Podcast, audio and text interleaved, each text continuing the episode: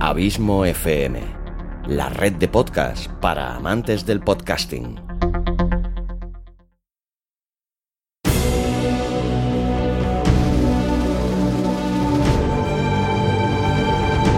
Una producción de Abismo FM y Producciones Carballés, creada para todos aquellos que quieren disfrutar de su tiempo libre escuchando grandes historias.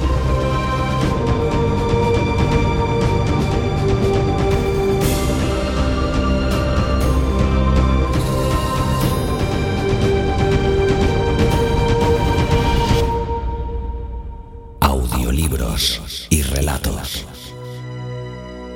Un podcast literalmente literario.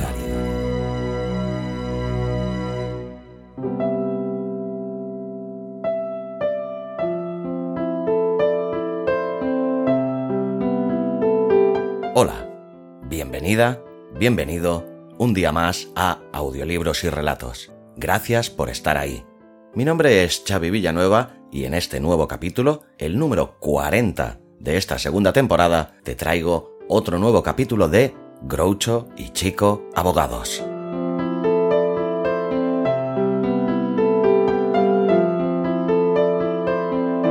Espero que te gustara el capítulo anterior y si en aquel anterior capítulo interpretamos el divertidísimo episodio 24 de este imprescindible libro, donde ya pudiste apreciar, si es que no lo conocías, por dónde iban los tiros de este radioteatro, hoy te traemos otro episodio más hilarante, si cabe, en el que Groucho y Chico se ven envueltos en una persecución con gángsters y tiroteo incluido, y donde, a través de sus diálogos ágiles, sin casi dar tiempo a respirar, nos transportan a las situaciones más estrambóticas, manteniéndonos siempre una amplia sonrisa en el rostro.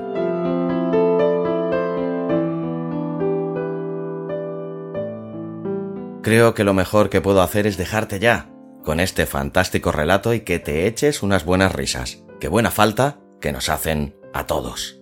Hay que reír más, de eso estoy convencido. Disfruta de este nuevo episodio de Groucho y Chico Abogados. Te deseo que tengas una semana lo más feliz posible y te espero aquí de nuevo la semana que viene.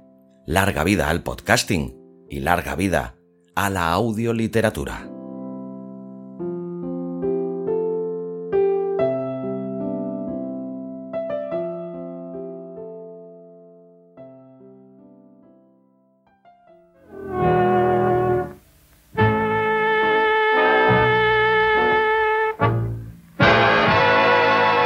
Xavi Villanueva como Groucho Marx y Luis Carballés como Chico Marx os presentan Groucho y Chico Abogados.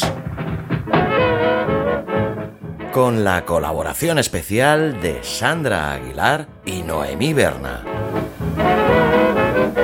Episodio número 8.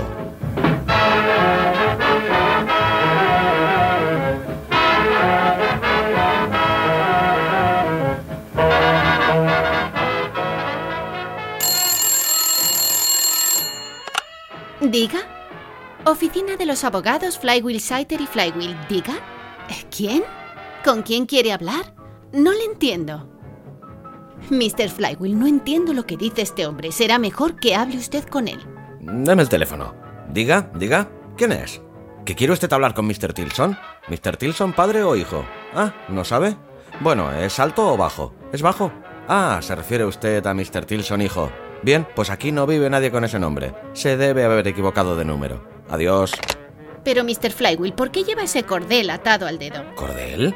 Ah, sí. Me lo puse anoche para acordarme de pedirle que me hiciera algo esta mañana. ¿Y qué quiere que haga? No tengo ni idea, a no ser que quisiera que me desatara el cordel. Ah, ahora me acuerdo. Tenía que ingresar en el banco los 10 centavos que encontramos ayer. A propósito, ¿dónde están los 10 centavos? Están en ese cajón, Mr. Flywheel, donde usted los puso anoche. ¿En este cajón? Mire, Miss Dimple, mire, han desaparecido. El dinero ha desaparecido. Viene su pasante, Mr. Rabelli. Puede que él sepa algo de esto. Hola, jefe. Hola, Miss Dimp. Déjese de saludos, Rabelli. ¿Qué ha pasado con los 10 centavos que había en ese cajón? Regístreme. ¿Registrarle? Una magnífica sugerencia, Rabelli. Sujétele, Miss Dimple. Ajá, lo sabía. Los tiene aquí en el bolsillo. Ahora Rabelli me figuró que no me vendrá con la misma canción de siempre. Vale. ¿Quiere que le cante el tico tico? ¿El tico tico? Pues claro, tico y tico tontiez. Devuélvame ese dinero. Mire, Miss Dimple, una moneda de 10 y 2 centavos. ¿Y de dónde salen los 2 centavos? Oiga, este dinero está empezando a producir interés. Tal vez sea mejor guardarlo en el bolsillo de Rabelli que en el banco. Y ahora, ¿tiene algo que alegar? Jefe, es cierto que cogí los 10 centavos, pero fue por equivocación. ¿Sabe una cosa? Creí que era una moneda de un cuarto. Rabelli, me deja usted de piedra. Robar a su jefe y amigo 10 centavos. Una miserable moneda de cambio. Es que el médico me dijo que me sentaría bien un cambio. Mm, Ya veo. Muy bien. Miss Dimple, suéltele. Rabelli, suelte usted a Miss Dimple. Por favor, jefe, perdone. Se me había olvidado lo que estaba haciendo. Se le olvidaría hasta la cabeza si no lo tuviera en el hombro de Miss Dimple. ¿Dónde ha estado toda la mañana? De pie, en la esquina, contemplando un accidente. ¿Un accidente? ¿Un buen accidente? ¿Habrá juicio? ¿Qué pasó? Pues mire, un caballero se metió debajo del carro del panadero. Tuvo la culpa el panadero. Tenía que haber girado a la izquierda. ¡Qué tontería! El panadero no tenía elección. Ya sabe usted, al pan, pan. Pues ha sido culpa del panadero. Estaba sentado conduciendo al mismo tiempo que se comía un trozo de pastel. Conducía y comía a la vez y se tragó un stop. Sí, se lo zampó enterito. No dejó ni las migas para el caballo. ¿Qué? ¿No le dio a ese pobre caballo ni un trocito de pastel? No sé, jefe. Tal vez era porque no tenía caballo. Conducía un automóvil. Aquí llega una señora. Tiene pinta de cliente. Perdone, ¿es usted Mr. Flywheel? ¿Que si soy Mr. Flywheel? Antes de contestar, quiero saber una cosa. ¿Es usted Mrs. Flywheel? Por supuesto que no. Perfecto. Entonces sí que soy Mr. Flywheel. Y me apuesto algo a que adivino quién es usted. Vale, ¿quién soy? Me rindo. ¿Quién es? Aunque yo no esté jugando, también me rindo. Soy Mrs. Jackson y he venido para que me ayuden con mi declaración de la renta. ¿Ayudarla con su declaración de renta? ¿A una mujer hecha y derecha como usted? Lo siento mucho, pero tendrá usted que pagar de su propio bolsillo sus impuestos. Eh, yo tengo un hermano que tiene un puesto. Cállese, estamos hablando de impuestos, de dinero contante y sonante. Pues eso, un puesto ambulante. Rabelli, ojalá fuera usted sordo. Sería sordo mudo. Caballeros, no veo por qué tienen que discutir. Bien, señora, ojos que no ven, corazón que no siente. Y eso le pone a usted prácticamente a salvo de casi todo. No he venido aquí a que me insulten. Pues se debe haber equivocado de oficina. Cállese, Rabelli. Yo me sé defender solo. Y ahora, señora, ¿qué pasa con esa declaración de renta? Precisamente tengo aquí un ejemplar. Yo también tengo otro. Se llama Rabelli. Quiero decir que tengo aquí un impreso de declaración de la renta y hay unas cositas que no entiendo. Señora, déjeme ver ese impreso. Mm, esta declaración de renta no es una lectura muy entretenida. ¿Por qué no ha traído usted una declaración de principios en lugar de esto? Me temo que es bastante complicado. Complicado, pero si esto lo entendería hasta un niño de cuatro años. Rabelli, salga a ver si encuentra un niño de cuatro años. Yo no le encuentro ni pies ni cabeza. Esto es una birria. No tiene dibujos. Bueno, vamos a ver. Empezaremos por el principio. Aquí dice, ¿reside usted en los Estados Unidos? ¡Ja! Vaya chorrada. El papel quiere saber si esta señora preside los Estados Unidos. Todo el mundo sabe que quien preside en los Estados Unidos es Mr. Hoover. Mira, aquí hay una buena. Dice, un fiduciario que presentara declaración de propiedades en proceso de administración puede reclamar. Atienda a esto, es para morirse. In lieu de esta deducción estipulada en la sección 162A del decreto 1928B, ¿qué le parece, Rabelli? Ese es muy fácil, pero yo me sé un acertijo mucho mejor. Eh, señora, hay 13 hombres debajo de un paraguas y solo uno se moja. ¿Por qué? No tengo ni la más remota idea. No llovía. ¿Y cómo se mojó ese hombre? Ah, sí, porque fue a su casa a darse un baño. Por favor, caballeros, ¿qué hay de mi declaración de renta? Su declaración de renta no tiene usted nada más en qué pensar. ¿Cómo se gana usted la vida? Tengo una sombrerería. Eh, mi hermano pequeño también tiene una sombrillería. Aquí las sombrillas en la playa. Bueno, todo esto está muy bien, pero desearía que se ocuparan de mi declaración de renta. Señora, si los deseos fuesen caballos, la llevaría cabalgando a casa. Sin embargo, déjeme el impreso y esta tarde me pasaré por su tienda para informarle de lo que tiene que pagar. De acuerdo, le espero esta tarde. Muy bien, y ahora jugaremos a la papelera. ¿A la papelera? Claro, mientras yo leo el papel, Rabelli la echa fuera.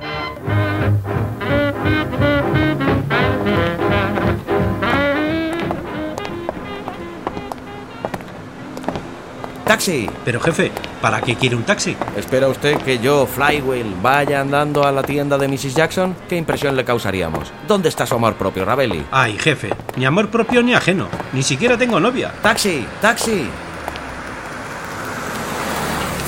Hola, ¿dónde vamos? Queremos ir a la sombrerería de Mrs. Jackson en el 555 de Boulevard Avenue. De acuerdo, amigo. Adentro. Jefe, jefe, ¿cómo vamos a pagar el taxi? Rabelli no quiera cruzar el puente antes de llegar. Y eso también va por usted, taxista. Eh, conductor, ¿por qué no se fija por dónde se mete con este trasto viejo? Oiga, Rabelli, deje de meterse con esta lata. ¿O se cree usted un abrelatas? Oigan amigos, si no les gusta este coche, bájense y vayan andando. ¿Qué tipo más listo? Pues sí, soy un tipo listo. ¿Tiene algo que decir? Bien, si están listo, contésteme a esto. Si echo esta carta al correo hoy, ¿la repartirán en Filadelfia mañana por la mañana? Claro que la repartirán. Llegará a primera hora de la mañana. Pues se equivoca. No llegará a Filadelfia por la mañana. Esta carta va dirigida a Boston. Eh, jefe, jefe. Mira ese poli que viene corriendo por ahí. ¿Qué pasa? Ha saltado el estribo del coche. Eh, oficial, ¿se puede saber qué hace? No le hemos invitado a venir con nosotros. Usted cierre la boca. Oiga, conductor, siga ese turismo que va adelante. Está lleno de pistoleros y acaban de asaltar un banco. Vamos, conduzca como una flecha y ojo con los disparos. Ok, jefe, cazaremos a esas ratas. ¿Ratas? Pues podemos parar en la tienda de la esquina y comprar un poco de queso. ¿Queso? ¿Para qué? Para mi almuerzo. Ustedes, muchachos, será mejor que se tumben en el suelo si no quieren que les peguen un tiro. Córrase, Rabelli, rápido. Deje a Flywheel un poco de sitio en el suelo. ¡Uy, uy! ¡Ay, ay! ¿Le han dado, amigo? No me han dado en el ombligo, pero casi me dan en el cuello. Tire a la derecha en el próximo cruce, conductor. Quiero pasar por delante de la casa de mi chica. Se lo va a pasar bomba viendo cómo disparan a Rabelli. Cierra el pico. Taxista, siga ese coche. Ya le he dicho que esos tipos acaban de robar 100 mil dólares. Mire, oficial, usted puede continuar persiguiendo ese coche si le da la gana, pero yo no tengo la costumbre de ir tras la gente solo porque tengan dinero. Oficial, puede que usted sea pobre, pero estoy seguro que es tan encantador como esos tipos ricos a los que va persiguiendo. Le estoy diciendo que esos tipos son ladrones, bandidos. Bueno, yo sigo insistiendo que usted no tiene nada que envidiarles. Lo que pasa es que tiene usted complejo de inferioridad. ¿Están cazando pichones? Si fuese usted hombre oficial, arrestaría a esos tipos. La temporada del pichón aún no se ha abierto. Ojalá estuviera aquí mi padre. Es una bala perdida. ¿Una bala perdida? Sí, se perdió hace tres años. Cuidado, han tirado una granada de mano. ¡Eh, jefe! Mire lo que he cogido. Parece una piña. ¡Eh! ¡Tire eso por la ventana! ¡Es una granada de mano! Muy bien, Rabelli, sí que sirve usted de ayuda. Lástima que no tiraran una neumonía. Me hubiera gustado que la cogiese. Más rápido, taxista. Esos mostrencos solo nos sacan una calle. ¿Mostrencos? Flywheel. Ese sí que es un mostrenco. Pero, en fin, no vamos a hablar de eso. Les estamos ganando terreno. Lo que está usted ganando es peso. Yo en su lugar dejaría de comer patatas. Sí, eso me recuerda una cosa. ¿Sabe qué pensaba ayer, jefe? No, que pesaba. Un kilo de azúcar. Jaja, Buen chiste, ¿eh? Jefe, mira lo que marca el taxímetro. Por todos los dioses, 6 dólares y cuarto. Oficial, oficial. ¿Qué pasa ahora? ¿Se puede saber a dónde vamos?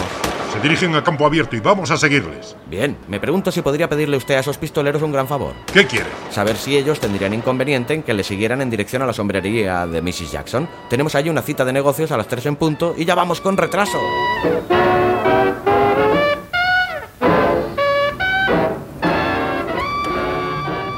Jefe, ha sido una suerte que esos bandidos atravesaran la frontera del Estado y escaparan. Por un momento tuve miedo de que pudiéramos alcanzarles.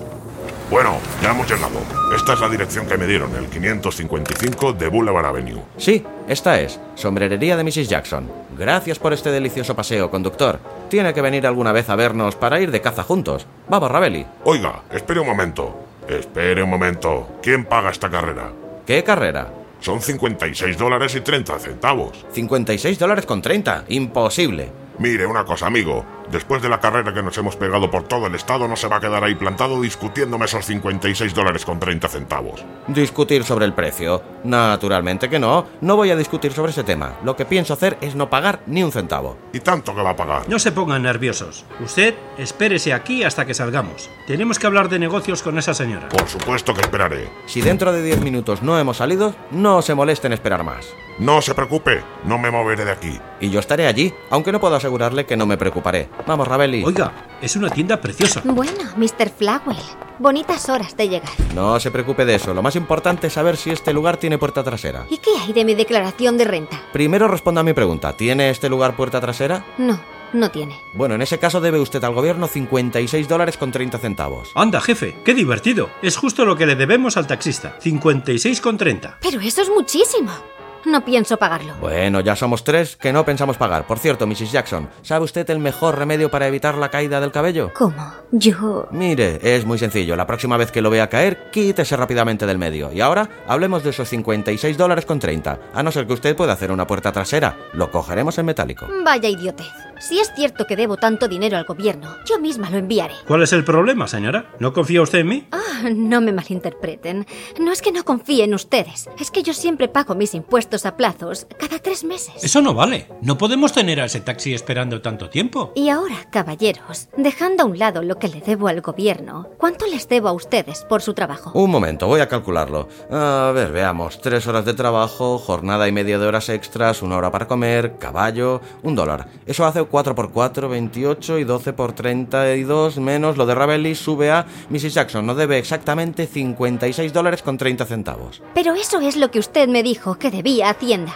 ¿Le importaría decirme cómo ha llegado usted a esta cifra? ¿Quiere usted saber cómo he llegado? Pues bien, se lo diré. Salimos de la ciudad por Hemingway Avenue, retrocedimos por la calle 10, atravesamos Billy Boulevard y en un santiamén nos hemos plantado en 56 dólares con 30 centavos. Estoy confusa. Me gustaría que subieran a mi oficina y me lo demostraran sobre el papel. Ok, muñeca. Usted me dice por dónde y yo iré delante. Ravelli, quédese aquí vi- a vigilar la tienda. Sí, Mr. Ravelli. Y si entra algún cliente, por favor, llámeme. Vale, señora. Vamos, Mr. Flowell.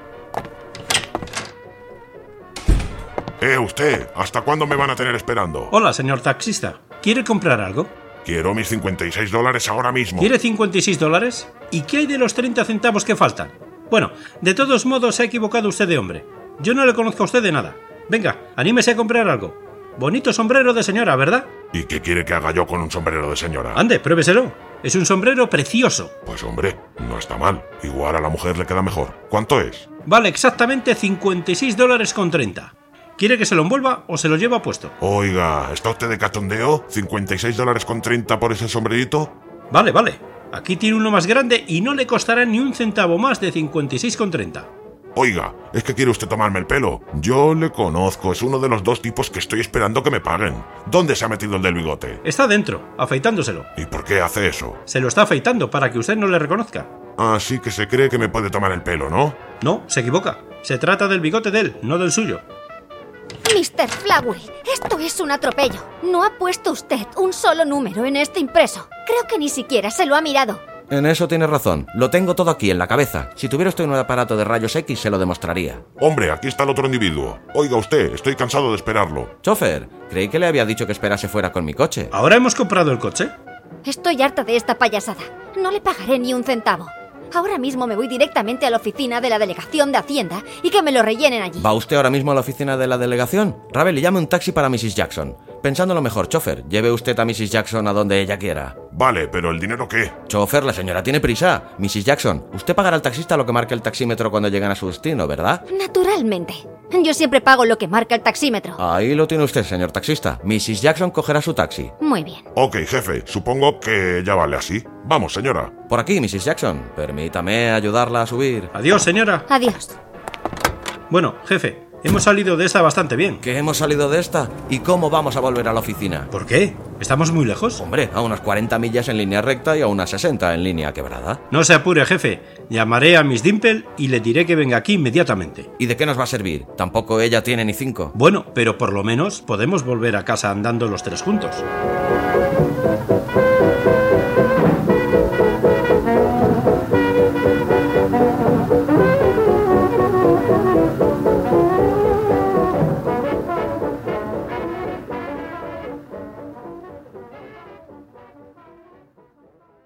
Si te ha gustado el relato, ayúdanos compartiéndolo en tus redes sociales. Nos encontrarás tanto en Facebook como en Twitter como Abismo FM y Producciones Carballés, respectivamente. Escríbenos o envía tus sugerencias desde la página de contacto de las webs abismofm.com o produccionescarballés.com.